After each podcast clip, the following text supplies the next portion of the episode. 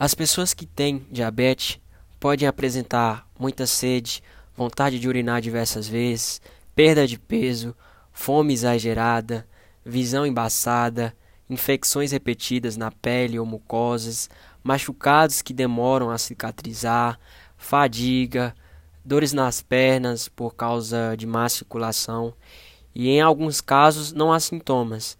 Isso ocorre com maior frequência no diabetes tipo 2. Nesse caso, a pessoa ela pode passar muitos meses, às vezes anos, para descobrir a doença. Os sintomas muitas vezes são vagos, como formigamento nas mãos e nos pés.